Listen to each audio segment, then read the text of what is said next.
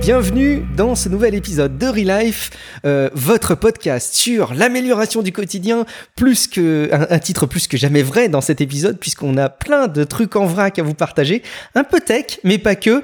Je suis Guillaume Vendée, je suis ravi de vous retrouver et surtout je suis ravi de retrouver Matt. Salut Matt, comment vas-tu?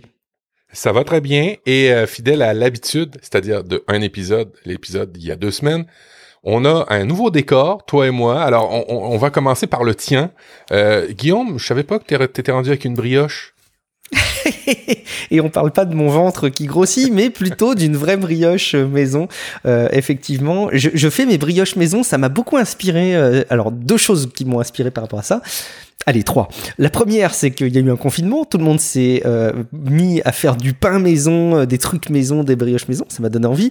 La deuxième chose, c'est que, ben, comme tu le sais, j'ai fait des travaux dans une nouvelle maison et on a une, nouvelle cuisine avec un vrai four, mat incroyable, c'est nouveau pour moi, un vrai four lequel on peut faire vraiment cuire des trucs. Et la troisième chose, c'est qu'il y a Corben qui a diffusé des recettes de pain maison et de brioche maison, et donc ça m'a donné envie de tester. Donc j'en suis à ma quatrième tentative de brioche maison. J'ai eu des succès euh, relatifs, hein, mais des petits succès. J'ai eu des petites déceptions. Euh, une brioche pas cuite, c'est, pas très bon. Euh, mes enfants adorent, donc je, je renouvelle l'expérience et donc je me suis mis en valeur devant ma petite brioche qui nous attend pour demain matin pour le petit déj mat. T'es chanceux, magnifique. Et qu'est-ce que tu mets par-dessus? Du sucre, du gros sucre? Alors, c'est du sucre perlé, ouais. Tu sais, les, les, gros grains de sucre comme on met sur les chouquettes. On pourrait en mettre un peu moins, mais je sais que c'est ce que préfère mon fils, donc j'ai la main un peu lourde là-dessus. Euh, Matt, toi aussi, tu, tu fais envie. T'es euh, dans un environnement. Euh, écoute, si je devais décrire ce que j'imagine être le Québec en ce moment, c'est comme ça que je le décrirais. Ouais, tout à fait. Alors, je suis au parc des Hauts-Fonds. Euh, qui est un parc pas loin du fleuve Saint-Laurent, euh, qui a été racheté par euh, Canard Illimité, qui est une société pour la promotion de la chasse et la préservation de la nature, on va dire ça comme ça.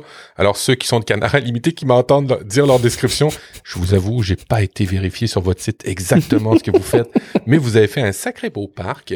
Et c'est ça, c'est pour la préservation de la nature dans mon coin. Et ben c'est ça, il y a des beaux sentiers. Et avec mon fils, parce que je sais pas si vous le savez, mais il y a des tortues au Canada, il y a des tortues au Québec. Et euh, dans ce parc, il y aurait des tortues et on ne les a jamais trouvées. Par contre, j'ai vu un cerf, j'ai vu des écureuils, des marmottes, tout, mais pas encore des tortues. Alors, euh... commence pas à hiberner à cette saison, les tortues, de toute façon. C'est peut-être pas trop la période. Hein. Je ne suis pas un spécialiste de la tortue, je l'ai même pas encore vu, Guillaume. Alors je peux pas te le dire. bon, on va continuer à chasser la tortue. Tu nous diras si tu si tu en vois passer. Matt, on a du nouveau, du quad neuf dans cet épisode plus que jamais parce que, écoute, c'est euh, un peu inédit. Euh, on a l'équipe qui, bon, s'agrandit. Alors, euh, Relife a été une équipe qui s'est agrandie par le passé. On en est revenu aussi à notre duo nucléaire original après avoir fait pas mal d'épisodes avec très grand plaisir avec Tom et Mika. Et alors, c'est absolument pas une nouvelle voix que vous allez forcément entendre dans Relife, mais il y a quand même une nouvelle personne qui est derrière le podcast. Il s'agit euh, de Estelle Pixiel de pixiel.com euh, qui a c'est une candidature spontanée. On n'a rien rien du tout demandé mm. et euh, on l'a eu. on est très content parce que ben elle nous apporte beaucoup, beaucoup. Alors notamment sur la structure, euh, une grosse lacune, hein, on faut pas se le cacher, Guillaume et moi, au niveau de la structure. Alors même si on fait un podcast sur l'amélioration du quotidien, sur euh, tous ces aspects-là de structure, ben on était les cordonniers mal chaussés. Euh, et ben en fait, Estelle, Estelle nous donne beaucoup d'aide, nous motive aussi, nous apprend des trucs. Hein, typiquement, Estelle est, est bonne dans certains outils, des façons de faire. Alors moi, je suis vraiment vraiment, content.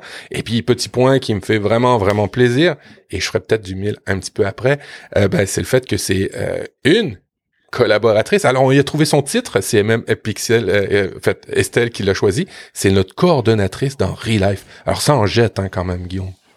Écoute, moi je trouve que ça en jette à, mort et euh, euh, j'ose même pas imaginer ce que doivent ressentir les personnes qui reçoivent des mails d'invitation pour participer aux épisodes de Relife, euh, qui sont comme ça d'une coordinatrice. Je pense que d'entrée de jeu, ça rend les choses très très crédibles. Tu parles des outils, il faut peut-être qu'on en touche quelques mots, Matt, parce qu'on a parlé à, de nombreuses reprises euh, des applications de prise de notes, et, nous-mêmes, quand on s'est un peu réorganisé un peu ces derniers temps, bon fanboy que nous sommes, on est parti euh, dans Apple Notes, donc on avait des notes relativement simples, c'est ce que c'est ce qu'on voulait. Et en fait, Estelle nous apporte euh, bah, tout à la fois une nouvelle solution, une nouvelle organisation, une nouvelle structure, mais aussi nous permet de tester un outil qu'on avait souvent, dont on avait souvent entendu parler, et qui nous avait souvent été recommandé, dont on n'avait pas pris le temps euh, vraiment de se plonger, c'est Notion. Euh, peut-être un petit mot sur Notion, c'est quoi ton, ton ressenti sur cet outil, Matt? Alors Notion, c'est quoi? Euh, Notion, c'est un outil pour faire des listes, mais c'est aussi un outil pour structurer des documents. C'est aussi un outil pour faire des listes intelligentes. C'est c'est un peu tout euh, je dirais, j'ai vraiment beaucoup de difficultés à le décrire. Toi, Guillaume, tu dirais que c'est quoi Notion comme outil? Moi, j'ai l'impression que c'est euh, une espèce de OneNote et de suite Office euh, avec des fondements de suite Google. C'est une espèce de mix de tout ça. Et en fait, c'est un peu la crainte que j'ai sur ce type d'outil, c'est toujours de me retrouver noyé. Et il faut reconnaître, hein, je vais être hyper transparent, que les premières approches sont pas évidentes parce qu'il y a tellement de choses que moi je peux avoir du mal à m'y retrouver. Petit à petit, je trouve mes marques, petit à petit, je commence à voir des avantages et petit à petit, je commence à voir surtout des, des choses qu'on peut pas retrouver ailleurs de cette manière-là. Donc c'est hyper intéressant. Et là-dessus, merci aussi à, Estelle de nous, de nous proposer ces, ces, nouveaux outils. Euh, c'est vrai qu'on faisait Relife en disant on parle d'amélioration du quotidien, on parlait d'outils et on était très peu organisé. Ça nous force à l'être. Et ça nous oblige aussi à être redevable. Je pense qu'on a, euh, toi et moi, Matt, ce, sentiment, euh, un peu comme si on était dans un financement participatif, puisqu'il y a quelqu'un qui euh, dépense et qui investit du temps avec nous pour Relife, pour le, le faire grandir, le développer. Bon, bah du coup, il fallait inévitablement qu'on appuie sur le bouton, Matt, du, du financement participatif pour être redevable à double titre de nos émissions. Oui, effectivement. Alors, tout travail mérite salaire, même si nous, c'est notre passion. Euh, il y a quand même un moteur dans le financement participatif qui, moi, m'anime particulièrement, c'est-à-dire d'être redevable. Et puis maintenant, ben, on, on a une personne à charge, Guillaume. Alors, il va falloir, ça. il va falloir essayer de, essayer de lui donner, puis de, de redonner tout ce qu'elle nous donne à nous. Alors, oui, c'est ça. On va, on va lancer un, un Patreon. Euh, alors, Patreon, euh, Guillaume, toi, tu, tu en fais depuis longtemps. Euh, explique un peu ce que c'est Patreon, le financement participatif pour un podcast. Ben c'est ah, bah, comme tu le dis, c'est un financement participatif, donc c'est euh, euh, la force de la collectivité qui apporte un financement à, euh, bah, là en l'occurrence, à un créateur de contenu. Peut-être que vous connaissez Ulule, peut-être que vous connaissez Kickstarter, qui sont des financements de projets, par exemple un jeu de société, par exemple une invention, et bah, les personnes se rejoignent pour participer financièrement à son développement. Et en gros, ça permet pour une entreprise hein, ou pour quelqu'un qui lance un produit, ce, ses, ses premiers clients qui viabilise un service. Euh, il y a des, des, trucs qui cartonnent, qui sont financés d'ailleurs aujourd'hui sur, euh, sur Kickstarter. Il y a aussi beaucoup euh, de petites escroqueries. En tout cas, la différence avec Patreon, c'est que Patreon se base sur une participation récurrente. Donc l'idée, c'est pas que vous allez investir un gros morceau au départ, vous n'allez pas acheter un bien physique comme c'est souvent le cas pour un Kickstarter, mais on vous propose de participer mensuellement à un petit financement. Alors, on a défini trois paliers pour l'instant. On, continue hein, d'ailleurs à, réfléchir sur le sujet avec Matt et tout cela n'est pas figé, on le fera évoluer. Et là aussi, ça peut être des éléments sur lesquels on peut avoir euh, besoin de, vos retours. Mais on a trois paliers, on a euh, trois niveaux plutôt de participation. On a un niveau à 2 euros, l'autre à 5 euros et un qui est un peu plus conséquent, à 10 euros par mois.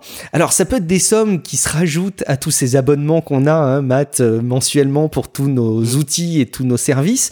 Il y a quand même quelques avantages sur Patreon, c'est que bah, déjà, c'est pas n'importe qui, hein, c'est pas Microsoft, c'est pas Netflix que vous, allez soutenir, mais c'est euh, des créateurs avec qui, on l'espère, vous avez une affinité un petit peu particulière. Et puis surtout, c'est aussi des, participations que vous pouvez suspendre dans le temps. Euh, moi, je suis toujours dans Tech Café et le financement participatif de Tech Café, toujours agréablement surpris évidemment de voir des nouvelles personnes qui rejoignent le financement. Mais je peux comprendre aussi que des personnes choisissent de soutenir le podcast pendant quelques mois, quelques épisodes, souhaitent après euh, euh, se résilier cette participation, revenir plus tard, c'est tout à fait possible, et évidemment on peut tout à fait comprendre ce type de démarche. En tout cas, nous, ce qu'on vous propose, c'est contribuer financièrement autant qu'on passe à la construction de Relife. Bah déjà, oui, pour rémunérer le temps qu'on y passe, un petit peu euh, revendiquer cet aspect qui est un, un véritable travail pour nous, même si on le fait évidemment avec beaucoup de plaisir à la base, et aussi euh, nous sentir redevables et nous aider à consacrer de plus en plus de temps à ce podcast et à vous proposer plus de choses. On a plein d'idées, hein, Matt. Oui, mais alors, ça fait déjà plusieurs épisodes où vous m'entendez dire pour ceux qui ont la vidéo, vous allez pouvoir voir des trucs. On parle des fonds d'écran. Alors pour ça, évidemment, ben il va falloir, euh, il va falloir passer par le Patreon. Ça va être des, euh, des choses qu'on va donner au, niveau du Patreon. Aussi, ben tout ce qui est euh, note d'émission un petit peu plus évolué, on met juste les liens. Ben des fois, si on a un dossier un petit peu plus étoffé avec des descriptifs, des résumés, des choses comme ça, ben ça va se trouver dans le Patreon. Ce qui fait que ça va vous faire un endroit où vous allez retrouver du contenu supplémentaire, du contenu pour certains moments qui sont intéressants. Évidemment, la brioche de Guillaume, faut pas la manquer, mais c'est pas tout à fait quelque chose qu'on voudrait euh, absolument monétiser, vous comprenez. Mais des fois, il y aurait peut-être des aspects vidéo qui vont être intéressants, ben, notamment l'épisode sur les survivalistes où ben, on voyait Mathieu euh, nous parler, euh, ça peut être intéressant. il va y avoir aussi d'autres trucs qu'on va qu'on va ajouter au fil du temps. L'idée, c'est honnêtement d'être capable d'avoir assez d'argent pour dégager du temps, pour se dégager des ressources pour pouvoir créer des épisodes.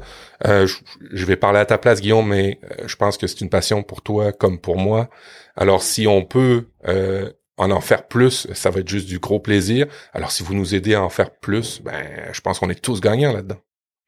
Ouais, tout à fait. Moi, je, je, garde encore une fois un petit peu avec du, du recul euh, ce qui se passe pour euh, mon autre podcast, pour Tech Café, qui euh, a toujours été une passion, c'est toujours un plaisir. Je pense que je serais plus capable aujourd'hui d'y passer autant de temps chaque semaine s'il n'y avait pas cette rémunération, vraiment très concrètement.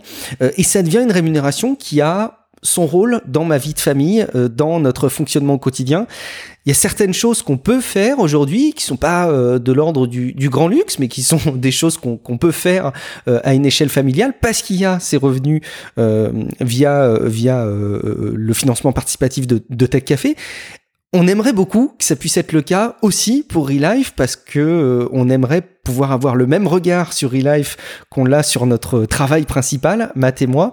Je crois beaucoup à ces évolutions de notre société qui permettent d'avoir des sources de revenus, des passive income, comme on dit, euh, et, qui permettent de faire évoluer un petit peu notre, notre fonctionnement et de ne pas être juste dépendant d'un travail et d'avoir d'autres formes de liberté. Euh, D'ailleurs, Matt, je, je voudrais peut-être commencer par, par là, avant qu'on donne quelques mots sur nous. Euh, C'est un des éléments que je voulais aborder dans cette émission. Donc vous l'avez compris, hein, entre parenthèses, on vous redonnera l'adresse à chaque fois, euh, patreon.com slash podcast. Vous aurez de toute façon toutes les infos là-bas. Mais je voulais justement euh, parler avec toi d'un tout petit article que j'ai vu passer sur Lifehacker. On, on adore euh, Lifehacker avec, euh, avec Matt. Euh, c'est un article qui reprend euh, les propos de quelqu'un qui a en gros écrit sur le, le, passive income. donc c'est revenus, je sais pas comment le traduire en français d'ailleurs. à chaque fois je dis passive income, mais... C'est des revenus passifs, c'est des revenus qui se font quand vous n'avez pas besoin d'avoir une action directe. Alors typiquement, mm. ceux qui vendent des livres sur euh, sur Amazon, tu sais, vous créez mm. un livre sur Amazon, ben vous vous couchez le soir, vous n'avez pas besoin de maintenir une boutique, de mm. maintenir des vendeurs, ça va se vendre tout seul. Alors c'est c'est ça le, terme de passive income. Alors il y a des gens qui font des livres, il y a des gens qui font des formations en ligne, il y a des gens, il y a, y a toutes sortes de façons de faire des des, des revenus euh, passifs. Euh, puis typiquement un revenu passif, euh, on en connaît depuis la nuit des temps. Euh, lorsque vous êtes propriétaire et que vous louez euh, un appartement, hmm. c'est un revenu passif. Alors là, il s'est juste transféré dans le numérique dans notre cas, mais ça veut pas nécessairement dire que vous aurez pas des choses physiques. On va peut-être avoir une boutique, on ne sait pas. Mais bref, c'est ça, un, un, un, passif income. Passive income. Alors, donc moi je retiens en tout cas ta traduction de revenu passif. Effectivement, c'est probablement la, traduction la plus simple qui est la, plus valable. En tout cas, il y avait des propos qui étaient partagés dans cet article qui moi m'interpellaient énormément et je voulais bien te, faire réagir sur le, sur le sujet. Euh, on nous dit En gros, il n'y a pas de coût associé avec les revenus passifs. Il n'y a pas de déjeuner avec des collègues. Il n'y a pas euh, de tenue à, acheter. Euh, il n'y a pas de, de, coût de transport euh, de la maison au, lieu de travail parce qu'évidemment tout ça se mélange.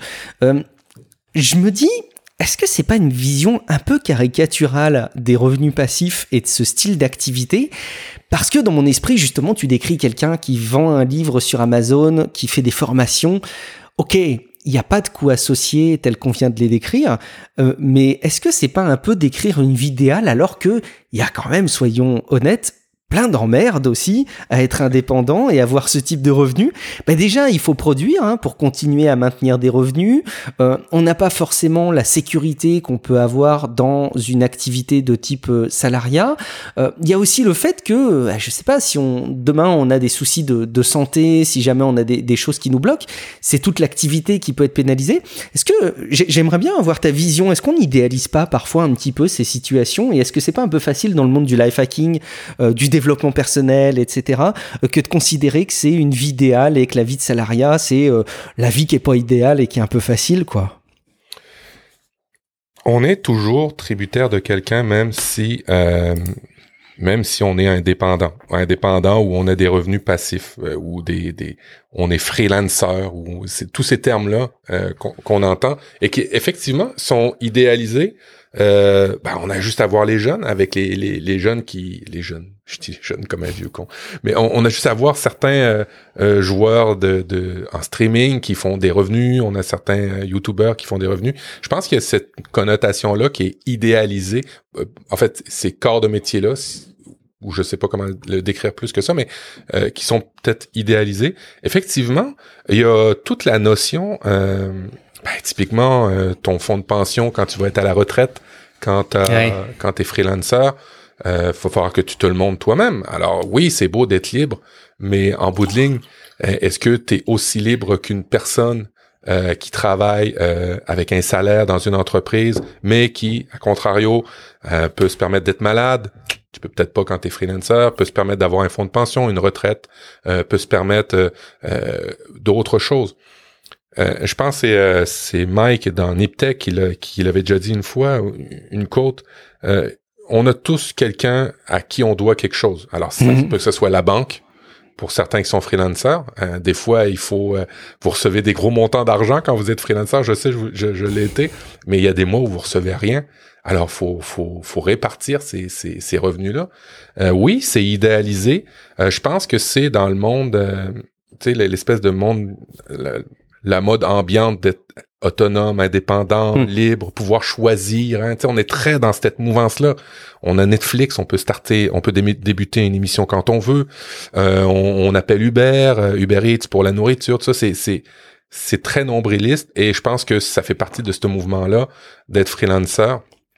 Puis à quelque part, ça nourrit hein, le, le, ça nourrit le système parce qu'il y a beaucoup de freelancers qui en font la promotion, qui vendent des guides mm. pour dire comment être freelancer. ouais, c'est vrai. C'est le serpent qui se mord la queue finalement. c'est vrai qu'on a trouvé le cercle vicieux ultime euh, là-dessus, effectivement. Mais mais mais c'est ça. Y a, on doit toujours quelque chose à quelqu'un. Alors si vous êtes salarié, c'est votre patron. Si vous êtes à votre compte, ben c'est votre banquier, c'est vos factures, c'est vos entrées. Euh, et, et, et, moi, tu vois. Euh, de faire du, du passive income, c'est pas nécessairement sans avoir rien à créer. Tu vois, nous, ça nous hmm. coûte pour le podcast, ben les logiciels, ça nous coûte l'internet, ça nous coûte tout ça. Le temps, euh, pour le temps qu'on y passe hein, euh, sur des préparations nécessairement, nécessairement. Hmm. Euh, alors euh, non, c'est, je, je, pense pas que c'est juste des personnes qui ont rien à créer, qui ont, qui ont rien à créer pour dégager de l'argent, mais il y a toujours quelque chose, il y a toujours un coût à quelque chose, comme tu dis, le temps, effectivement.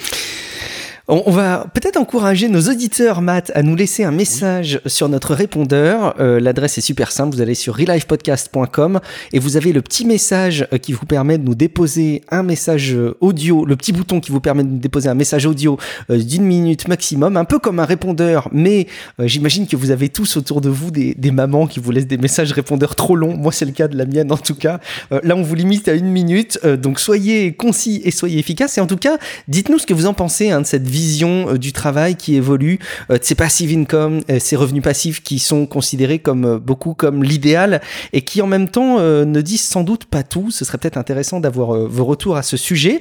On compte aussi sur vous pour nous déposer des avis sur Apple Podcast, Podcast Addict, bref, toutes les applications de podcast où vous pouvez nous évaluer. on compte sur vous à bah, évidemment mettre 5 étoiles, hein. c'est le minimum requis à chaque fois. Alors Matt, avant de rentrer dans des petites recos, il fallait quand même qu'on partage des petites news à titre individuel. Est-ce que tu as des actus perso, toi, à nous partager? Oui, alors j'ai je, changé d'emploi. J'ai changé d'emploi ah. en pleine pandémie. Gros décidément, euh, euh, c'est un épisode très axé sur le travail, décidément. On n'avait pas prévu comme ça, mais. Non. Effectivement. Euh, ouais, j'ai changé d'emploi. Euh, bon, il y avait toutes sortes de réticences autour de moi de dire ouais, ouais, pendant une pandémie et pendant le fait que les gens sont confinés et parce qu'ici on ça, ça, ça va pas très bien là, au niveau, à ce niveau-là. Euh, c'est peut-être pas le meilleur moment de changer. C'est peut-être pas. Euh, mais en même temps, si on attend tout le temps, c'est peut-être pas mieux non plus. Alors j'ai j'ai décidé de sauter le pas et changer d'emploi. Euh, je suis dans une très très grosse entreprise. Alors un défi d'autant plus grand euh, de se faire un réseau dans surtout le type d'emploi que que, j'occupe. Hein. je, fais de la coordination hein, de projets, on va dire ça comme ça. Euh, et euh, c'est pas assez, ça va être compliqué, euh, mais j'ai décidé quand même de, changer. pour la petite info, aux 3-4 ans, je change assez régulièrement. Euh, c'est parce que j'ai décidé depuis le début que je travaille que 3 ans, c'était le bon chiffre pour moi pour switcher. C'est assez long pour avoir livré des trucs. Euh, pour avoir euh, donné de la valeur à l'emploi actuel, mais pas assez pour s'en ennuyer. Alors, c'est à peu près mon chiffre magique. Donc oui, c'est ça. Changement chez moi. Euh, en pleine pandémie, euh, je quitte et je m'en vais dans une grosse entreprise. Tout en visio. Tout, tout, tout en visio. Alors, c'est particulier. Euh, tout, tout, en visio, mais on imagine qu'un jour, quand vous pourrez revenir travailler, tu auras un vrai bureau physique qui t'attendra. Ben ça, c'est les gros questionnements, c'est-à-dire que c'est drôle ça. Est-ce que on va revenir dans un monde comme on l'était avant? Est-ce que ça va être du full remote? Dans le domaine des techs, euh, en tout cas au Québec, euh, il y a de plus en plus de compagnies maintenant, euh, parce que le secteur de la technologie, c'est quand même un secteur qui a été préservé hein, des pertes d'emploi mm. et des et des de ça. Là. Alors, dans le domaine des technologies, il y a de plus en plus de gens qui sont engagés en full remote ici. Alors, euh, bon, ben, clin d'œil, hein, si vous voulez un emploi dans le domaine des techs, euh, vous pouvez peut-être être au Québec sans avoir tous les papiers à faire. C'est extraordinaire, ça. C'est extraordinaire. Eh ben, va savoir. C'est vrai que vous avez beaucoup de demandes hein, euh, d'emploi au Québec, surtout dans ces, dans ces métiers-là. Ah, c'est un truc à, à explorer, effectivement. Euh, Matt, pas de grandes nouvelles de mon côté, mais j'ai pris une habitude et euh, je voulais la partager pour cet épisode. Je m'étais dit que ça pourrait être euh, pertinent parce que, comme tu le disais tout à l'heure, on est les plus mal chaussés et on est probablement les personnes les moins bien organisées au monde, en tout cas parmi toutes celles qui parlent d'organisation. Et j'ai pris une petite habitude, moi, de mon côté. j'ai fait ça une fois et je l'ai refait deux fois, trois fois et je me rends compte que moi, ça m'aide énormément. Et c'est vraiment quelque chose de bateau. Hein. Vous attendez pas une recette euh, miracle, mais je voulais vous partager ça parce que ça pourrait vous inspirer chaque dimanche soir quand j'enregistre Paris Life, ou en, tout cas je trouve même un petit moment, euh, euh, même avant ou après l'enregistrement de l'émission pour le faire. Je me fais tout simplement une revue des choses qui vont venir dans la semaine, qui sont enregistrées dans mon calendrier. c'est les choses qui nécessitent un déplacement particulier de ma part ou qui nécessitent de changer un petit peu mon organisation ou des rendez-vous euh, sur lesquels je dois me positionner. Et toutes ces petites choses-là, ben, je les note jour par jour dans une note que j'épingle euh, sur mon smartphone. Alors vous allez voir que ça va faire le lien avec des aspects euh, dont on va vous parler dans cette émission, puisqu'on va vous parler un petit peu des nouveautés sur iOS 14, mais c'est vrai que j'apprécie toujours particulièrement l'application Notes sur iOS et sur mon iPhone. Je me fais une petite note pour la journée, je l'épingle, et je l'ai sur le petit widget. Tu sais, tu peux mettre maintenant des widgets sur iOS. Alors évidemment, les utilisateurs d'Android rigolent, puisque ça fait des, des siècles qu'ils ont ça sur leur smartphone. Mais j'ai cette petite note qui est épinglée sur le, le widget d'accueil de, de, mon smartphone et je me réfère toute la semaine. Accessoirement, lundi matin, c'est souvent, quand il y a des semaines qui sont un peu particulières, l'occasion de partager, pendant qu'on déguste la bonne brioche maison, euh, sur ces éléments euh, en famille. Et c'est une habitude que j'ai prise chaque fin de week-end pour chaque semaine à venir. Écoute, pour moi, c'est une forme de révolution d'anticiper comme ça à quelques jours à l'avance. Euh, je sais pas si tu as des petits trucs d'organisation, comment tu fais toi en famille et, même à titre perso pour t'organiser sur ces choses un peu exceptionnelles. Alors oui, c'est vrai qu'il y a moins de déplacements qu'avant à cause du, Covid, mais, mais quand même.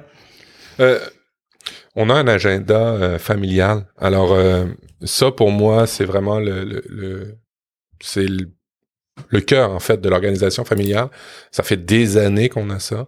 Alors moi, c'est un peu mon truc, c'est-à-dire de, de regarder l'agenda, de sais, avoir une vision de haut niveau de ce que va être ta semaine. C'est un peu ce que tu fais. Euh, j'ai pas pris l'habitude. Et tu sais que c'est une bonne pratique, hein, ce que tu fais. on le dit tout le temps. De faire de la brioche. Tout à fait. non, de, de tout marquer sur une note euh, pour t'aider à anticiper les trucs, euh, pour te le remémorer aussi. Euh, ce qu'on dit, par exemple, dans les bonnes pratiques au niveau du travail, c'est de le faire avant de quitter le travail. Alors, toi, c'est un contexte familial, fait que je comprends que tu le fasses avant de débuter ta semaine, euh, mais je sais pas s'il y aurait un gain de le faire euh, avant que la semaine se termine pour après ça avoir tout le week-end, tout le week-end libre d'esprit mm. euh, avec tes enfants à la place de le faire le dimanche soir. Mais c'est une super bonne idée de le faire. Ça, c'est clair. Partagez-nous vos petites organisations à l'échelle individuelle et familiale. C'est toujours cool de, de voir un petit peu ces petits témoignages. Allez, on, on rentre dans nos trucs et astuces pour les connaisseurs, on a toujours des, choses qu'on a dans, les stocks de nos émissions avec Matt qu'on vous partage pas toujours parce qu'on veut pas faire des émissions à rallonge euh, et, on, mange les restes, comme on le dit à chaque fois qu'on fait ce genre d'émission. On a plein de choses dont on va vous, vous parler. Allez, une astuce très life hacking, Matt, je pense. Je sais qu'il y en a beaucoup qui n'utilisent pas justement d'application de prise de notes, mais qui aiment utiliser un carnet papier avec la possibilité d'écrire en manuscrit, faire leur petit griffonnage. C'est vrai que c'est génial et que ça a des vraies possibilités. Il y a un truc qui m'a toujours horripilé avec avec cette euh, méthode de fonctionnement, c'est le fait que quand tu as des petits papiers à rajouter, des documents, c'est toujours l'enfer. Ça, vole, c'est dans le carnet. Alors, il y a parfois des carnets, il y a notamment cette marque Moleskine qui permet euh, d'avoir des pochettes à la fin, c'est pas les seuls, hein, mais qui permettent de stocker des papiers. C'est quand même pas très pratique qu'ils soient tous rassemblés euh, à la fin. Et c'est une des raisons pour lesquelles je préfère une application de, de prise de notes sur mon smartphone, c'est que je peux prendre des photos. Je peux prendre en photo des tickets, des factures, des choses dont je veux me rappeler. Eh ben, j'ai vu une astuce passer que je trouve absolument géniale et qui va peut-être vous plaire. Tu sais, ces petites pochettes, Matt, qu'il y a dans la couverture des livres en bibliothèque. Ouais, ouais où il y a la petite fiche, où il y a l'emprunteur, la date à laquelle il doit retourner son livre, etc. Mais ces pochettes, en fait, vous pouvez les trouver sur Amazon. Vous pouvez même peut-être les trouver à, plein d'endroits différents. Ça coûte pas très cher. En général, vous en avez pour 10-15 euh, euros un, gros paquet de plusieurs dizaines. Euh, et ça vous permet d'être collé dans votre carnet. Et là, vous pouvez y mettre ben, vos tickets de caisse, plein de documents que vous voudriez mettre. Écoute, j'ai trouvé ça tellement bidon, mais tellement génial que je me suis dit qu'il fallait absolument que je partage ça dans un épisode de Relife. C'est chose faite. Je me sens, euh, je me sens heureux d'avoir pu le faire, euh, Matt. tu utilises toujours un carnet papier ou pas, euh, toi, de ton côté? Ah ouais, oui, oui. Ben, en fait, je, suis vraiment dans les. je suis vraiment mal pris. c'est plus simple et je, et sais pas pourquoi j'arrive pas à développer l'habitude d'écrire sur mon iPad. J'arrive pas du tout, ah ouais. du tout à développer ça. Je sais pas pourquoi. Peut-être que c'est il y a des limitations techniques. Je sais pas. Oui, j'écris toujours. Alors j'ai il fut un temps, j'avais une autre sorte de plume, mais moi, toujours l'écriture avec mon une bonne vieille plume Lamy, hein, tu sais, en, plastique, c'est des bonnes plumes allemandes parfaites, ça, avec... Euh, euh, alors, je sais pas ce que ça va révéler sur ma personnalité, mais moi, toujours carotté. Euh, des notes papier carotté. J'ai même préparé mes notes d'émission aujourd'hui là-dessus. Et puis oui, ben des Moleskine, j'achète toujours, mais toujours carotté. Alors je sais pas ce que ça révèle, hein, les auditeurs, vous nous le direz sur moi. Euh, encore papier, malgré le fait que je suis toujours dans la technologie et carotté. Alors, je sais pas pourquoi. Bon, écoute, c'est comme ça. Mais c'est pas rare hein, qu'il y ait ce retour-là. Il faut reconnaître que ça me semble difficile de vraiment remplacer le carnet. C'est quelque chose de nouveau, euh, c'est quelque chose qui a ses avantages, ses inconvénients. Est-ce que ça peut vraiment remplacer un carnet? Moi, je, reste assez dubitatif.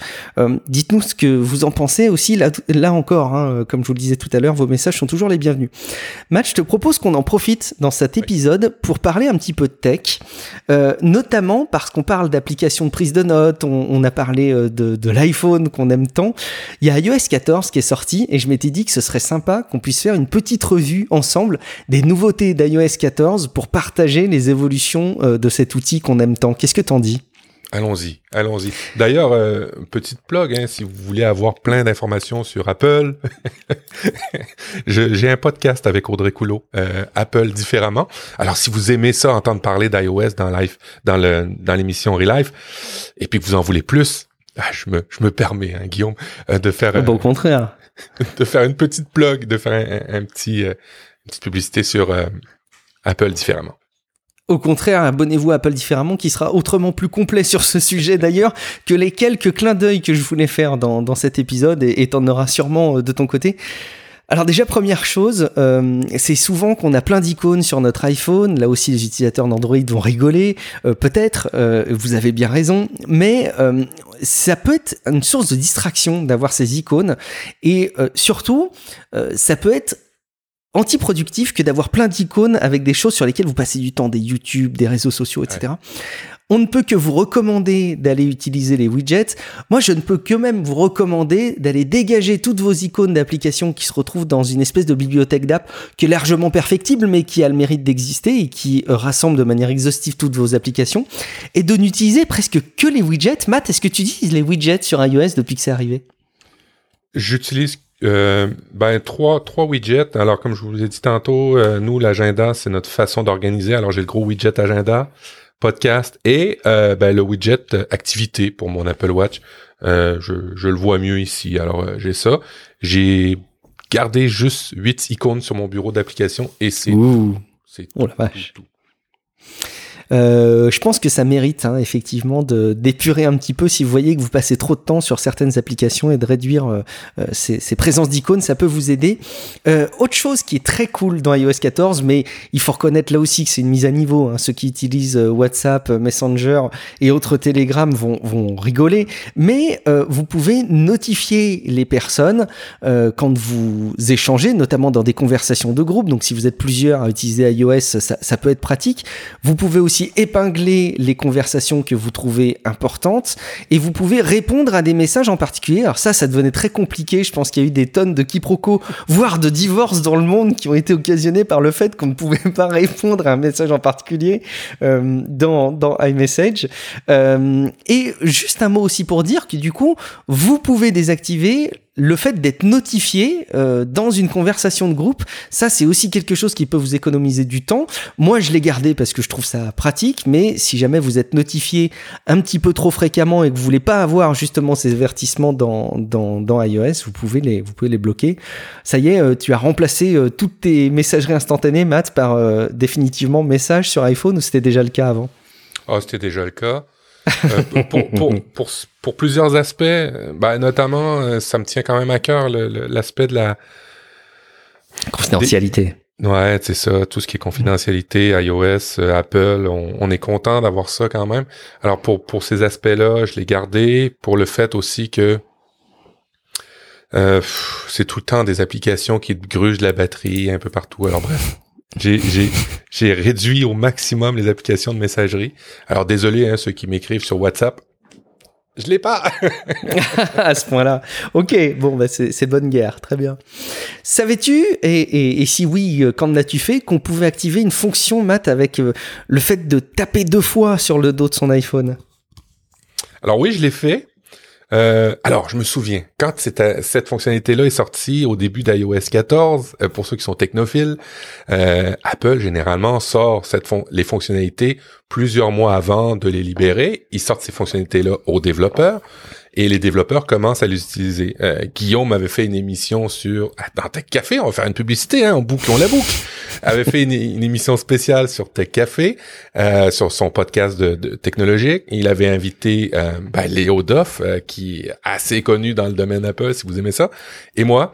Et Léo avait dit, euh, ben, depuis parce que au dos, vous pouvez taper au dos de votre téléphone et ça déclenche certaines actions. Vous allez dans les paramètres et vous êtes capable de dire bon, mais si je tape deux fois dans le dos de mon téléphone, ça va faire truc. Alors j'avais hâte d'avoir cette, cette fonctionnalité là parce que selon Léo, euh, c'était super intéressant. Et puis il l'a rapidement oublié. C'est ce qu'il nous avait dit, je pense, à l'époque dans l'émission. Alors lui, il avait euh, associé le tap dans le dos pour faire des captures d'écran, parce que des fois, on a des captures d'écran, c'est intéressant, des factures, des choses comme ça. On veut garder des preuves en image. Alors lui, il avait réglé ça en capture d'écran. J'ai fait la même chose. Alors au début, je faisais plein de captures d'écran pour rien, parce que je pouvais. Puis en bout de ligne, je l'utilise pas. Alors, toi, tu l'as relié à quoi, ta fonctionnalité de taper en arrière du dos de ton téléphone? Et est-ce que tu t'en sers encore après l'avoir euh, ben, configuré? Ouais, je m'en sors pour lancer Siri euh, parce que je trouve ça super insupportable euh, d'avoir à demander à Siri de, t'écouter pour une instruction et je trouve que le fait d'appuyer sur le bouton latéral un peu longtemps pour le déclencher euh, est pas hyper intuitif paradoxalement, ça se fait mais c'est pas hyper hyper intuitif pardon.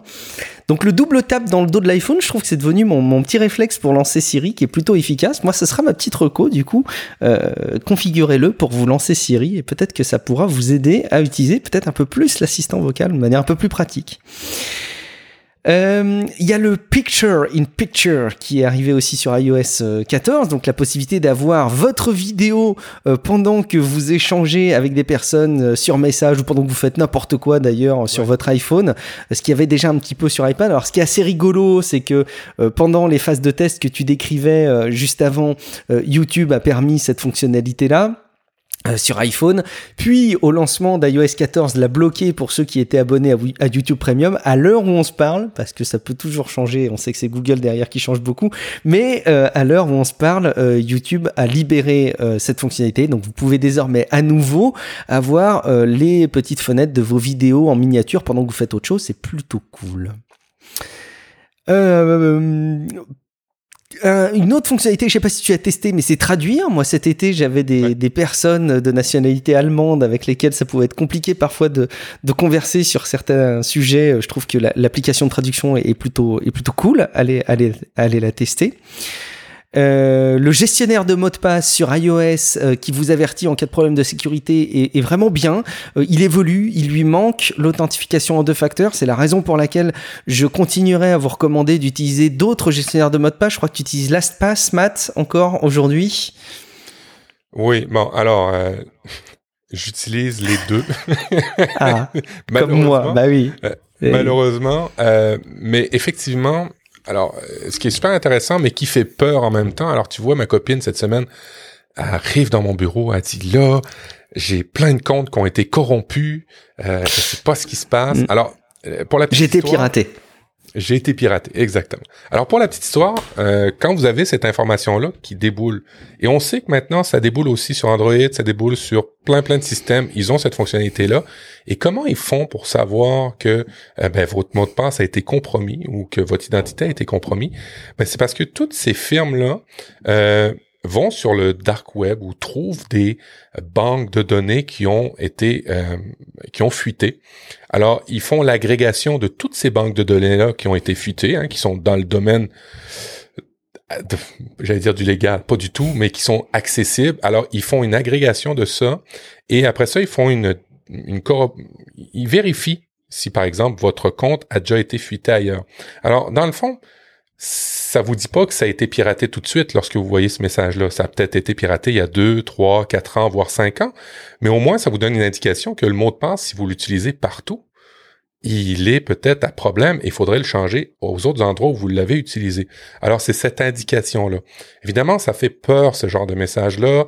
Euh, ça peut être déstabilisant, ça peut être des fois certains comptes que euh, vous avez plus accès.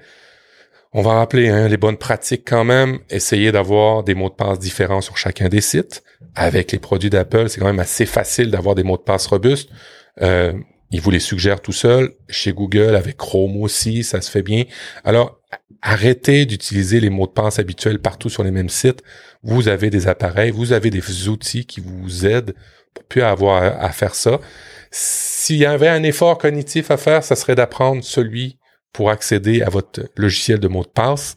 Euh, et ça serait plus que celui-là. Et c'est d'ailleurs pour ça que ça s'appelle LastPass. La traduction en français, c'est dernier mot de passe.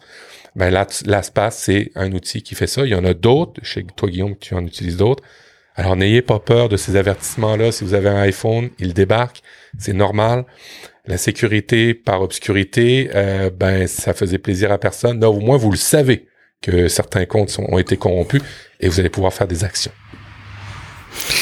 Ouais, belle reco euh, en tout cas euh, pour les mots de passe, c'est une belle évolution, c'est assez simplifié. J'utilise One Password de mon côté, mais effectivement, allez-y, foncez en tout cas utiliser ces fonctionnalités-là plutôt que d'utiliser la date de naissance de votre fils. Je pense que vous aurez tout à y gagner de toute manière. Euh, bon, on pourrait parler aussi de la prise de notes sur iPadOS qui devient aussi super cool, euh, qui devient même très très complète euh, pour être euh, pour, en réaction avec ce qu'on disait tout à l'heure sur les sur les prises de notes, sur les, les carnets papier. Euh, Est-ce qu'il y a quelque chose toi que tu aurais en tête euh, et qui, qui mériterait d'être souligné sur iOS 14 ou tu penses qu'on a fait le tour? Ben, euh, je voulais juste rebondir sur la fonctionnalité traduction. Euh, alors, c'est pas simplement euh, Guillaume a été, a été vite et, et je veux la vendre mieux que ça, je pense. Elle mérite. Vas-y, au contraire, au contraire. L'application traduction vous permet effectivement de traduire. Alors, si vous avez des gens dans un d'une autre langue, vous êtes capable de traduire, de converser avec, ça c'est bien. Mais ça permet aussi euh, de traduire en mode offline. Alors Mm. ça aussi, ça apporte, ça apporte une autre dimension. Si euh, vous êtes comme moi euh, et que vous avez des forfaits cellulaires qui coûtent une blinde, euh, lorsque vous êtes en voyage, ben, ça veut peut-être ça vaut peut-être l'intérêt de télécharger toutes les langues. Alors vous êtes sur votre téléphone, vous téléchargez toutes les langues et de la minute que vous allez faire une traduction, ben, ça va utiliser seulement ce que vous avez téléchargé dans votre téléphone sans forcément aller sur Internet. Alors vous allez faire des économies. Aussi, l'application traduction n'est pas juste une application toute seule, elle, elle est partie intégrante euh, ben, de Safari, qui est le navigateur sur iOS. Et lorsque vous êtes sur des pages dans d'autres langues, vous avez en haut à gauche le moyen de traduire toutes ces pages-là. Et ce qui est chouette, c'est que ça vous les traduit dans le contexte. Alors, qu'est-ce que ça veut dire? C'est que s'il y a une certaine mise en page, des images, un titre, une séquence, un contexte par rapport à une page, ben, il va juste changer les caractères pour les mettre dans la langue que vous connaissez, sans changer forcément le visuel de cette page-là. Alors, c'est une super intégration. Et des fois, vous pourriez vous prendre tellement au jeu de penser que, exemple, le New York Times est français, que le Washington Post est français, alors que non, il est traduit par euh, ces applications-là. Alors, évidemment, c'était existant dans d'autres euh, formats, mais maintenant, c'est directement à partir de la plateforme d'iOS, d'Apple. Et ben, ça a l'avantage ben, de conserver tout ce qui est euh, ben, données personnelles et, et- navigation que vous faites top secret et bien, bien conservé et ne sont pas utilisés pour faire de la pub après. Bon, écoute, je pense que tu l'as effectivement bien mieux vendu que moi, euh, et, et je pense que ça mérite là aussi euh, de s'attarder sur le fait que du offline. Je pense c'est des, des, des gros gros avantages. Euh, Peut-être derniers éléments tech euh, à partager dans un tout autre registre, quoique euh, j'ai vu passer les mentions relatives à la Nintendo Switch, qui pourraient euh, être rapidement oublié et, et ne pas faire l'objet d'un chargement. Euh, et Nintendo a rappelé qu'il était important de charger des appareils, même si on les utilise rarement, parce qu'effectivement, on le dit peut-être pas assez souvent, mais la batterie, c'est un truc un peu magique. hein. Il y a un truc un peu vaudou derrière le fonctionnement de, de- de- des batteries. C'est de la magie noire, ces trucs-là. Il faut reconnaître que la, la partie technique est pas évidente. Mais en tout cas, ce qu'il faut garder à l'esprit, c'est qu'une batterie qui ne fonctionne pas et qui n'est pas chargée aura tendance à euh, perdre ses capacités, voire à ne plus être fonctionnel du tout. Euh, donc c'était peut-être le petit rappel qu'on pouvait faire à l'appui euh, des informations qui ont été partagées par Nintendo en support à notamment la Nintendo Switch, c'est que il faut charger les appareils de temps en temps, même si on les utilise pas. Idéalement, même si vous pouvez les stocker à 50% de batterie plutôt qu'à à 0% ou à 100%. Euh, c'est des recommandations qui sont qui sont importantes et qui parfois sont pas très compliquées à mettre en œuvre mais qui peuvent vous sauvegarder le fait que vous ayez à, à remplacer un appareil. Plutôt cool. Euh, et puis tout dernier élément tech de mon côté, Matt, euh, tu avais recommandé InnoReader. Tu l'as recommandé, à, on va être honnête, hein, à plusieurs reprises Ah dans ouais. l'Eclectic Show, euh, Ah dans les apps, et dans d'ailleurs un, un des derniers épisodes de Relife. Et je m'y suis mis. Je, me suis mis à InnoReader, Matt, en remplacement euh, au, à- au lecteur de flux RSS que j'avais avant, euh, qui s'appelait euh, Feedbean, qui était plutôt pas mal. Euh, Il y a quelque chose que j'avais pas bien mesuré, c'est qu'on peut utiliser InnoReader avec des lecteurs de flux RSS tiers. En particulier, là aussi, moi sur iOS, j'adore l'application Reader. Euh, et euh, InnoReader est disponible avec Reader. Donc on va pas vous redire ce que sont que les flux RSS. Vous avez les précédents épisodes de Relife qui vont vous permettre de bien éclairer ces sujets. Par contre, moi, je voulais juste approfondir deux sujets. D'une part, enfin, approfondir un sujet, c'est que parfois il y a des sites qui proposent pas de flux RSS. Et là, moi, j'ai deux solutions pour vous, deux familles de solutions. La première solution, c'est une extension Chrome qui va elle-même essayer d'aller chercher le flux RSS du site. C'est notamment possible quand un site fonctionne avec un outil de publication euh, particulier, euh, par exemple WordPress, mais que la personne qui gère le site internet n'a pas mis en avant le flux RSS avec une petite icône. Vous pouvez, avec cette extension Chrome, aller la récupérer hyper facilement. Euh, donc vous avez le lien dans les notes de l'émission, mais de manière générale, si vous tapez get RSS feed URL, vous, vous trouverez de toute façon les extensions qui vont bien.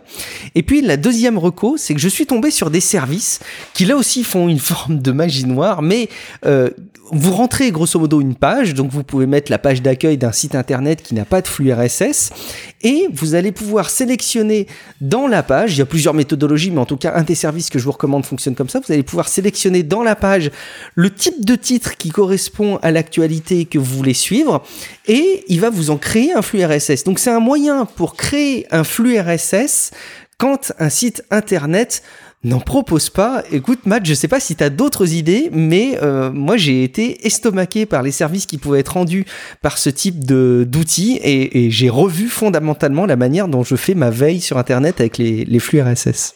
Alors, ce petit truc-là que vous, Guillaume, vous, vous donne, c'est bien pour l'actualité. Mais extrapolez ça ailleurs. Si par exemple euh, vous avez un produit que vous voulez absolument acheter et que euh, ben, vous voulez être informé de tout changement sur la page produit euh, de ce dernier, ben, ça peut être aussi utilisé à cet escient. Ça peut être aussi utilisé dans d'autres contextes. Exemple, vous voulez être les premiers à acheter un billet pour un artiste, pour un spectacle. Ben, vous pouvez être abonné à ce flux RSS parce que le service va le faire automatiquement. Il va s'occuper de faire ben, la veille pour vous et puis les notifications pour vous. Alors oui, c'est c'est c'est franchement chouette euh, ben, de pouvoir sélectionner dans un endroit, dans un site, euh, de le vérifier tout le temps, d'avoir un espèce de petit inspecteur qui vérifie si ça change, et c'est lui qui se tape tout le boulot. Vous avez plus besoin le matin à aller aller vérifier ou quoi que ce soit, c'est lui qui va aller faire ça et de le brancher dans un lecteur RSS. Quoi de mieux que pour centraliser sa veille dans tous les domaines, pas juste l'information. Ah, effectivement. Et alors la capacité, tiens au passage, hein, euh, j'ai découvert la, la, capacité de, de filtrage de DinoReader euh, pour les flux RSS. Waouh Quand tu commences à récupérer euh, les flux d'un site internet, le flux RSS d'un site internet qui met en avant souvent des promos et que tu veux pas perdre ton temps à suivre toutes ces promos, tu peux les filtrer, c'est vraiment top. Euh, voilà, c'est un petit peu le tour de tous les éléments que je voulais vous partager dans l'univers de la tech. Mais toi, Matt, tu avais aussi quelque chose que tu euh, te proposais de, relayer. Et alors, c'est un outil qui a vécu son quart d'heure de gloire avec le confinement. C'est Microsoft Teams. Ouais, effectivement. Alors, si vous aimez pas la technologie, vous la connaissez pas trop, euh, on va en remettre une autre couche. Mais là, on va remettre une autre couche euh, plus sur vraiment ce qui est en lien avec Relive, tout ce qui est amélioration, bien-être, productivité. Alors Microsoft Teams, euh, T-E-A-M-S, qu'est-ce que c'est? C'est un outil de visioconférence, mais pas que. C'est un outil de collaboration, c'est un outil que vous allez pouvoir écrire des Word avec vos collègues en même temps, des Excel, c'est un outil que vous allez pouvoir effectivement échanger des GIFs animés, mais vous allez pouvoir faire de la vidéo, vous allez pouvoir faire du téléphone avec ça, vous allez pouvoir faire tout. Microsoft a vraiment euh, axé sa stratégie en entreprise sur ce produit-là. C'est délirant. Euh, vous pouvez même, euh, si vous êtes développeur, développer des chats, des bots conversationnels à partir de ce produit-là. Vous pouvez développer des plugins pour ce produit-là. Ce produit-là est hallucinant. C'est aussi son problème, c'est que c'est un fourre-tout aussi. c'est un peu peut-être la mode, hein. C'est c'est un conducteur, peut-être notion aussi. C'est c'est un peu ça. Mm. Mais euh, avec le confinement, il y a eu beaucoup, beaucoup, beaucoup d'avancées. Alors évidemment, d'aucuns diront que ça prend toujours une crise pour que l'humain change. Ben, c'est aussi vrai pour les outils. Et Microsoft a annoncé lors de sa conférence Ignite euh, 2020 beaucoup, beaucoup de nouveautés euh, dans leur écosystème produit, mais surtout beaucoup chez Microsoft Teams. Alors, je vais t'en parler de quelques-uns. Euh, je, vais je vais te parler du mode Together. Le mode Together, le, mode ensemble, on, va l'appeler, on va l'appeler par son vrai nom en français. Le mode ensemble a permis, je vais reprendre mes notes, tiens, comme ça. Euh, bon, est-ce que tu as fait beaucoup de visio avec le confinement, Guillaume? Oh oui, tellement. Beaucoup trop. Beaucoup trop à mon goût. Mais oui, j'en ai fait pas mal, ouais. Est-ce que tu trouves ça fatigant mm. d'être euh, toujours suivi, regardé et en même temps de suivre plein de petits carrés de plein de personnes en même temps. Absolument. C'est lourd et euh, ben Microsoft s'en est rendu compte parce que ça donne une charge cognitive assez hallucinante. Alors pour ceux qui sont en vidéo, je vais passer tout de suite en vidéo et je vais vous montrer. Euh, Microsoft a fait des vérifications et ils se sont rendus compte que depuis la nuit des temps, notre cerveau euh, est habitué parce qu'on avait des prédateurs hein, dans le temps et puis on voulait faire attention. Notre cerveau est habitué de tout voir toujours sous une d'une même vision. Alors c'est sûr que faire de la visioconférence avec plein de petits carrés qu'il faut que tu observes chaque personne une à une pour bien comprendre, on n'est pas habitué dans notre cerveau et ça euh, ça fait une, ça donne une, une fatigue euh, cognitive importante.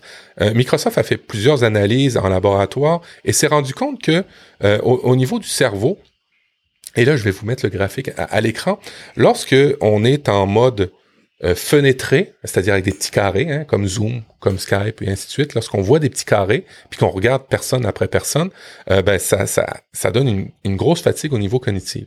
Et ils ont inventé un mode ensemble qui est, a priori, quand je l'ai vu la première fois, je me suis dit, ouais, c'est du gadget ça.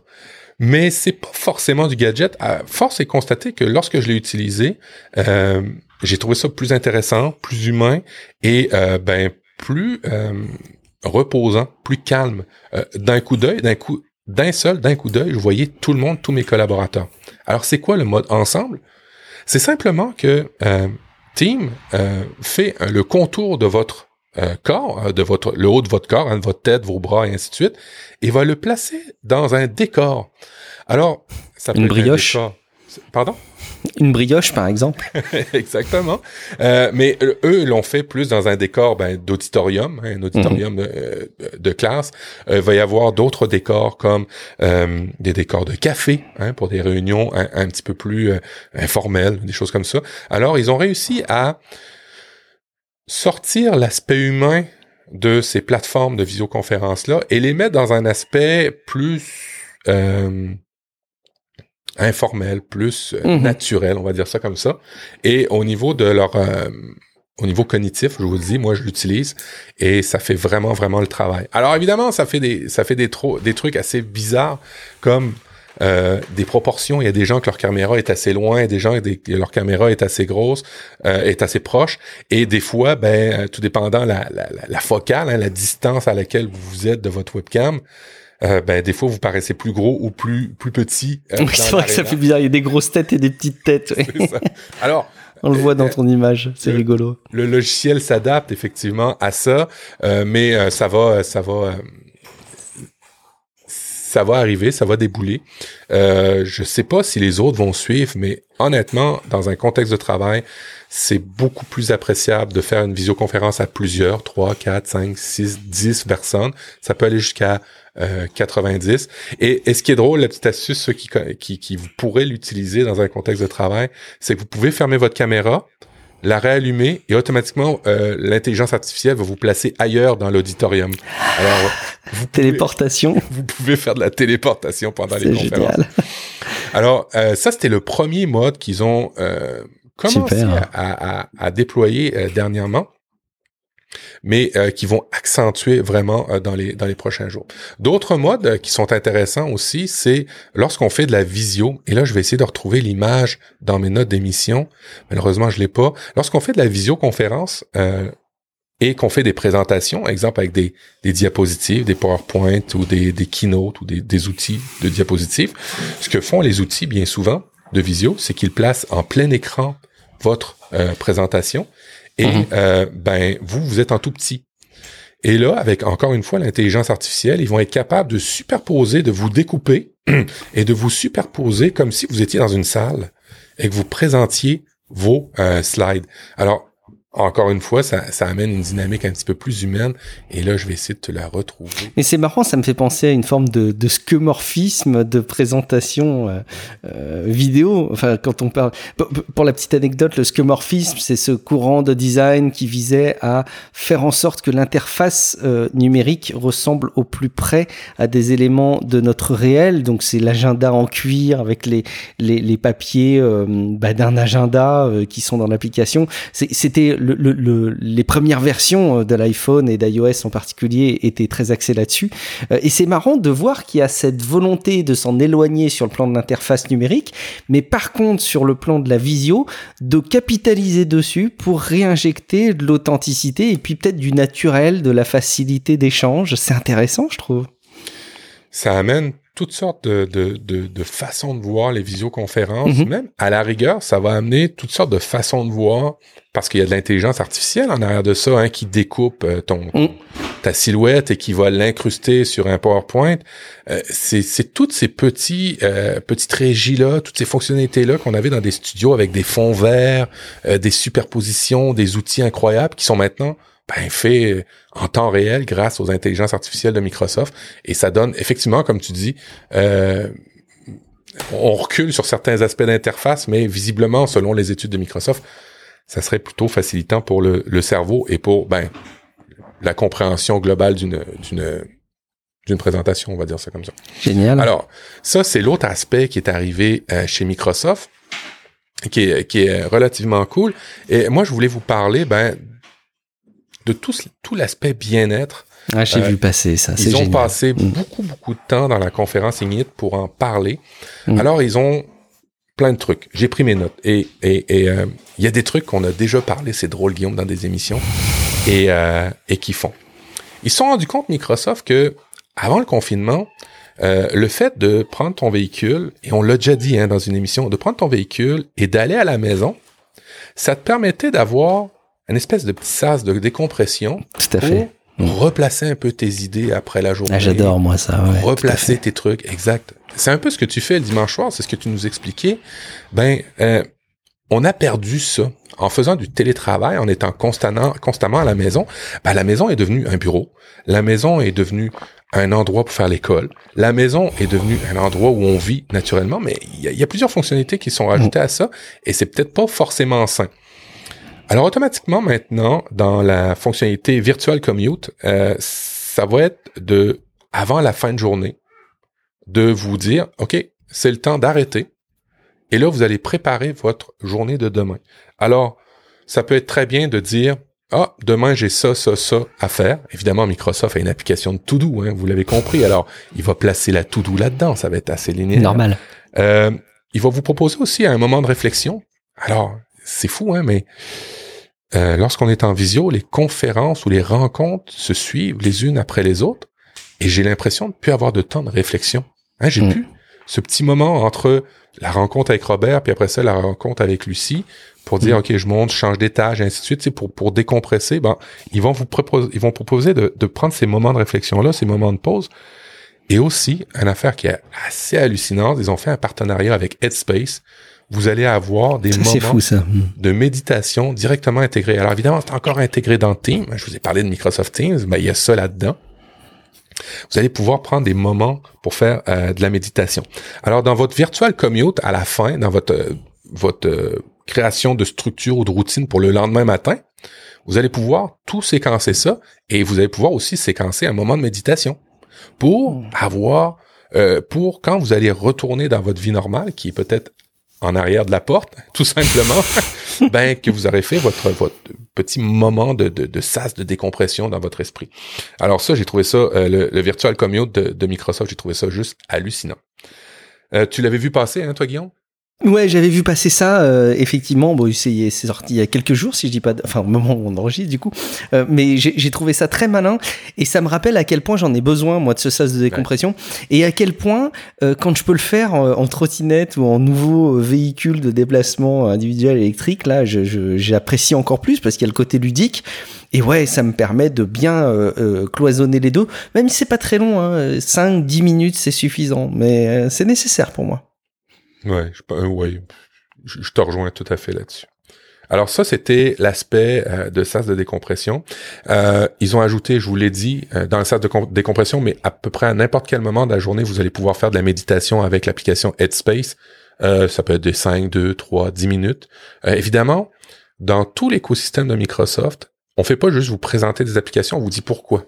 On vous accompagne, on vous donne des statistiques, on vous donne des liens vers des sites. C'est pas des sites Microsoft là. Il y a des liens mm. qui vont directement sur des sites Medium, moi que j'ai utilisé. Il y a des liens qui vont sur des sites où c'est une personne de référence qui fait office d'autorité sur le sujet et qui va vous aider. Alors j'ai trouvé ça euh, honnêtement euh, très malin euh, de la part de Microsoft d'utiliser des ressources des autres. Tout à fait. Elles, sont disponibles et pourquoi mm. pas et pourquoi s'en priver? Et euh, de les Puis aucune volonté de les concurrencer de la part de Microsoft, il n'y aurait pas d'intérêt quoi. Mm. Non, tout à fait. Et, ben, et, et, de les agréger dans Team. Alors, il vous permet aussi de planifier des pauses. Des fois, on s'oublie. On s'oublie dans la journée. C'est pas juste le sas de décompression de la fin de la journée. On s'oublie dans la journée. Alors, euh, vous, allez pouvoir euh, vous obliger dans Team, dans Microsoft, à avoir des moments de pause. Ça, j'ai trouvé ça serait très, très, très cool. Euh, il y a un aspect d'émotion.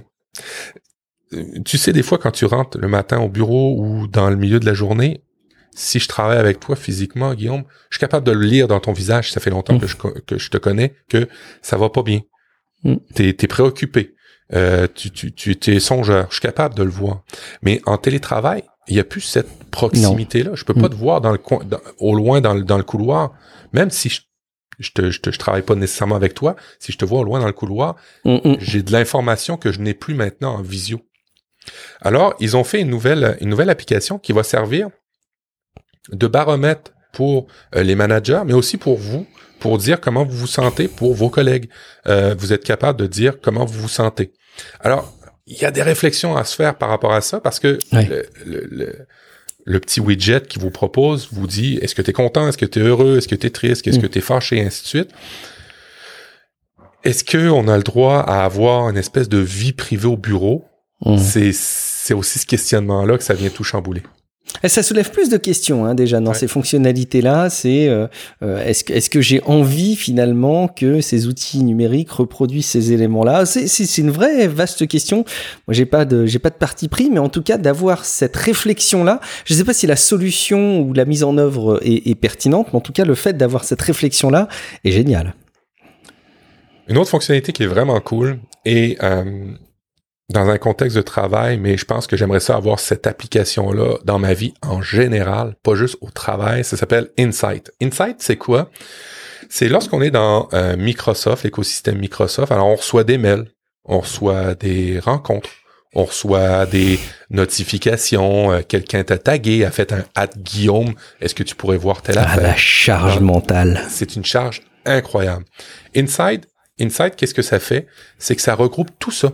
Ça regroupe même aussi dans des discussions, lorsque vous avez dit, ouais, faudrait se faire une rencontre sur ce sujet-là, ça regroupe aussi même ces, ces bribes d'informations-là mm. et ça les met dans un flux que vous allez pouvoir faire le matin, exemple, ou à un autre moment pour ne rien perdre. Alors pour dire, euh, ah oui, j'avais prévu telle rencontre, mais ça prenait une deuxième à la personne, je vais le faire. Alors vous faites juste trier, comme vous feriez avec un, un, un vous savez, les espèces de, corbeilles de tri qu'on a des fois sur les bureaux où on a des factures, on a des lettres, on a des publicités. Mm. Alors, c'est un peu le même principe en format numérique en disant, OK, j'ai vu ce qu'elle m'a dit là sur tel canal, elle m'a tagué, je l'ai compris, euh, tel projet, on avait dit qu'on ferait une autre rencontre, je la cédule tout de suite.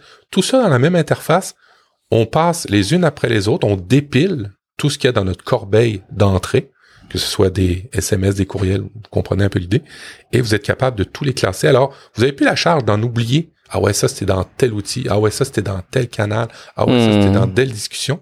Ils sont tous regroupés au même endroit. Hmm. Alors, euh, je, suis désolé, je fais le vendeur de Microsoft et pourtant, vous savez que je suis pas vraiment ami avec la compagnie, mais faut dire qu'ils font des produits assez hallucinants. Euh, on va y aller avec euh, ben, la partie ça, je l'aime beaucoup. Ça s'appelle My Analytic.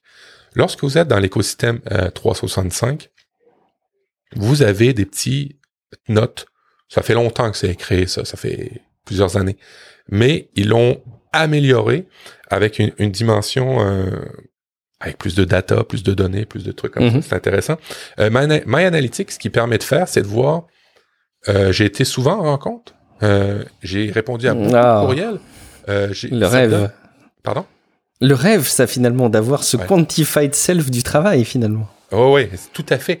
Et c'est super révélateur parce que vous allez pouvoir, avec l'intelligence artificielle de Microsoft, voir que, OK, les semaines où euh, je fais juste des emails, des courriels, euh, je suis plus fâché. Ou euh, tu, vois cette relation commence à se faire. Hein? Toute l'intelligence artificielle arrive au bureau et il y a aussi l'autre aspect maintenant qu'ils ont développé, c'est l'aspect analytique workplace. C'est-à-dire que vous étiez capable de voir personnellement, et les données sont personnelles à vous, hein, personne ne peut les, vérifier, euh, combien euh, de temps vous passez à trier, combien de temps vous passez en réunion, combien de temps vous passez à travailler vraiment. Parce qu'il le sait, hein, Microsoft, euh, c'est le système d'exploitation, c'est le système de, de, communication maintenant, de visio, de courriel. Alors, il est capable de faire des, des corrélations d'usage. Et là, il va y avoir Workplace. Workplace, c'est le pendant, mais pour le gestionnaire, pour le manager, pour voir plein de métriques du genre, est-ce que mes collaborateurs sont juste en rencontre? Est-ce qu'ils ont assez de temps pour produire? Il va avoir tous ces métriques-là. Il va avoir des tableaux qui vous dit, qui va vous dire, ah ben pour telle équipe, ils sont tout le temps en rencontre. Ah, c'est normal qu'ils produisent pas. Alors ça va peut-être soulever des questionnements au manager en disant, ah, faut peut-être que je les rencontre. Il y a peut-être des problèmes, il y a peut-être des bloquants où je peux les aider. Et c'est là qui est vraiment chouette euh, l'application Workplace pour les gestionnaires, c'est que ça vous donne des métriques, ça vous donne du contexte et ça vous donne aussi des formations. Alors, si vous êtes nouveau gestionnaire, si vous êtes débutant dans ce domaine-là, vous avez toutes sortes de petites capsules qui vont vous accompagner pour comprendre les métriques qui vous sont affichées. Ça, c'est vraiment, vraiment juste assez ça, ça, ça, ça, fait pas, alors, spontanément présenté comme ça, c'est très enthousiasmant. Est-ce que ça ferait pas peur aussi euh, pour euh, le, le, le, manager qui du coup va avoir une vue assez simplifiée sur allez, qui bosse et qui est le tir au flanc de l'équipe, quoi. Je le vois pas aussi, euh, je, le réduis pas à ça parce mhm. que ça peut aussi euh, donner des métriques pour le manager. Exemple, euh, est-ce que j'ai eu tous mes statutaires? Est-ce que c'est un terme utilisé en France, ça? Non, non, statutaire. Un statutaire, c'est exemple, j'ai une équipe de 10 personnes et je fais un mhm. statutaire avec une personne à chaque semaine. D'accord. Alors, typiquement, je vais rencontrer... Un référent, quoi. Euh, c'est peut-être pas un référent, c'est un... Je vais rencontrer mes 10 personnes one-on-one une fois par semaine. Hmm, d'accord, ok. Alors, le statutaire que tu fais avec ton patron ou que tu fais avec ton employé quand tu es manager, euh, si tu te rends compte que ton équipe produit pas ou livre pas, puis toi, t'as pas fait tes statutaires, bah, il y a peut-être une corrélation là-dedans. Il y a peut-être un effet mhm, euh, de, cause à effet, de causalité, mm, qui mm, fait que, mm, ah ouais, si je les rencontre, ils produisent plus, ou je suis capable de plus les aider, parce que j'ai une phrase que j'ai lue cette semaine, puis que j'ai vraiment trouvé, trouvé bonne. Euh, les gens ne veulent pas être gérés, ils veulent être guidés. Et ah ben, dans cette optique-là, ces métriques-là qui te sont données, je les vois pas plus pour te surveiller que pour te guider ou pour voir un état de santé de tes collaborateurs. Oui, tout à fait. Je, pense qu'on touche clairement à un domaine qui va être très sujet à la culture euh, des gens, à la culture d'entreprise, mais à la culture de manière générale. Et j'ai l'impression que la, la, la, culture un peu vieillotte du management en France risque de faire des étincelles avec ce type de solution, mais je vois tout à fait la plus-value qu'elles peuvent représenter. Dans tous ces métriques-là, Workplace, il y a une métrique qui est vraiment, vraiment bonne et euh, je lisais qu'il y avait de plus en plus de problèmes de maladie mentale, d'anxiété, de dépression hein, avec ce qu'on traverse en ce moment, ce qu'on vit. Hmm. Et euh, il y a certains indicateurs avec l'intelligence artificielle de Microsoft qui vont être envoyés directement au patron pour voir s'il y a des indicateurs pour prévenir le burn-out de ses collaborateurs, de ses collègues. Alors en ça, je trouve que c'est très sain qu'il y ait ces métriques-là, que le gestionnaire y soit exposé euh, et qu'il puisse prévenir certaines problématique, auquel cas, euh, s'il ne le fait pas, ben, il y aura des métriques qui prouveront qu'il ne l'a pas fait au moment. Mm-hmm. Alors, c'est des deux côtés, tu vois, Guillaume. Mm-hmm. Euh, tout à fait. Cet aspect de gestion euh, et de métrique et d'intelligence artificielle qui commence à arriver. Évidemment, j'ai commencé par vous parler de Microsoft Teams et de manière ingénieuse, je vous ai parlé de certaines certaines problématiques en télétravail parce que faut faut pas se le cacher. Vos managers sont aussi confrontés à ça. On hmm. s'attend beaucoup des managers en disant, ben, c'est lui qui a la réponse, c'est lui qui va me dire, c'est lui qui doit me montrer. Mais lui aussi reste à être confronté à des événements qu'il n'a jamais vus et qui n'étaient, qui étaient implanifiables. Absolument. Hmm. Absolument. Alors c'est ça, c'est un peu le, c'est un peu l'outil vraiment par excellence. Et on parle souvent, souvent de de télétravail, de confinement, de toutes ces problématiques-là, le fait que les gestionnaires, les managers sont pas sont pas euh, équipés. Là, ces outils-là viennent euh, les équiper. Mais si on, lève un peu l'hélicoptère et on regarde ça d'un autre niveau, c'est tout ce qu'on parle de transformation digitale, transformation numérique, au-delà des mots. Qu'est-ce que ça veut dire? Bien souvent? C'est un changement de culture. C'est un changement de façon de faire. C'est de faire plus confiance à ses amis, à ses, ses amis, mais à ses collègues, à ses, à son, à ses collaborateurs, à ses employés. C'est aussi d'être plus transparent. C'est tous ces concepts-là que je trouve dans l'écosystème Microsoft, quand c'est bien fait, avec Teams, euh, ben, qui prennent une dimension juste hallucinante. Et euh, ben, euh, je voulais vous les présenter parce qu'ils s'associent vraiment aux valeurs de la transformation digitale, ou numérique qu'on appelle ici, et euh, euh, ben, amènent aussi de nouveaux outils pour travailler dans un mode virtuel en essayant d'être un peu plus humain. Alors le mode ensemble que je vous ai parlé, euh, les sentiments, comment vous allez, euh, d'être capable de faire de la méditation, que votre gestionnaire soit capable de voir s'il y a des, des indices de, de non-performance, mais pensez pas juste toujours performance, des indices de problèmes à venir, d'enjeux, mm. de santé mentale. Mm, mm. Et, et, et, et je trouve que ça amène une notion humaine, toute cette pandémie-là, aux technologies qui est vraiment très, très, très cool.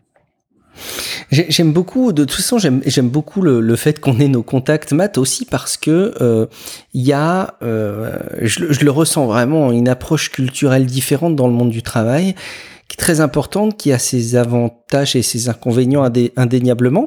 Mais euh, vous avez, j'ai l'impression, une culture qui est beaucoup plus euh, respectueuse et qui n'est pas chargée d'a priori négatif envers les gens. J'ai le sentiment qu'en Europe, alors peut-être plus particulièrement en France, il y a une forme d'a priori dans les relations au travail qui euh, sont instaurées de par, par de la suspicion. Euh, un, un, nouveau manager qui arrive euh, va toujours tendance, enfin toujours, évidemment vous vous prendrez avec des pincettes, mais toujours et mais jamais dans ce, de ces explications. Mais une, tendance que je pense avoir euh, identifiée, euh, c'est que le manager qui arrive, un nouveau manager, va souvent être pris comme avec beaucoup de méfiance, voire de la défiance, de savoir qu'est-ce qui va changer dans mes habitudes. Et à contrario, un manager qui va gérer une équipe va toujours avoir comme indicateur dans ses éléments de surveillance, qui sait qui, qui en fait peut-être le moins, qui, qui profite le plus du système. Il y aurait peut-être beaucoup de choses à dire là-dessus sur le plan culturel, sur le plan du, du fonctionnement euh, en entreprise euh, dans nos pays respectifs, mais en tout cas j'aime bien l'approche de Teams et je la trouve très euh, valorisante sur ces éléments-là. Après, je suis curieux de voir ce que ça peut donner en France avec une utilisation des équipes françaises, mais je trouve en tout cas l'approche hyper intéressante et, effectivement, je vois tout de suite le côté euh, à moitié plein du verre tel que tu le décris. Ça, je le, je le vois tout de suite. Mm. Alors pour ceux qui ont la vidéo, euh, qui sont dans le Patreon, vous allez, vous avez vu les exemples. Évidemment, on va avoir les liens vers toutes ces, ces nouveautés-là au niveau du, du milieu du travail dans les notes de l'émission. Merci beaucoup Matt pour cette euh, pour ce petit point de revue des évolutions de Microsoft Teams. Alors évidemment, si vous utilisez Teams de votre côté, vous savez comment nous partager votre retour d'expérience. C'est sur relivepodcast.com et vous avez le petit bouton message qui vous permet de nous déposer un message audio d'une minute. C'est l'idéal pour nous parce que c'est facile à consulter et en plus on peut rebondir dessus dans les futurs dans les futurs épisodes. Euh, merci beaucoup de nous avoir suivis pour cet épisode. Merci beaucoup pour votre fidélité. Rendez-vous plus que jamais sur patreon.com slash relife podcast pour découvrir les paliers, découvrir comment nous soutenir. Euh, vous pourrez de toute façon profiter pour toujours des épisodes 100% sans pub, quoi qu'il arrive, en nous rejoignant sur Patreon, mais vous aurez aussi tous les petits avantages que vous trouverez qui vous seront présentés, donc on compte sur vous pour aller jeter un coup d'œil. Vous pouvez également nous joindre à titre individuel. Matt, où est-ce qu'on peut te retrouver si on veut te joindre plus personnellement? Profduweb.com, c'est vraiment l'endroit où vous pouvez retrouver tous les endroits où je sévis sur le web. Merci beaucoup Matt. Pour ma part, c'est Guillaume Vendée. Vous me retrouvez sur guillaumevendée.fr. Je serai peut-être en train de déguster une brioche maison à cette occasion. Allez savoir. Vous aurez l'occasion, si vous nous suivez en vidéo, euh, de d'y avoir assisté en avant-première. Merci beaucoup encore une fois de votre fidélité. Merci de nous évaluer sur les plateformes de podcast. On se dit à tout bientôt pour un prochain épisode de Relife. Ciao à toutes et à tous. Ciao ciao.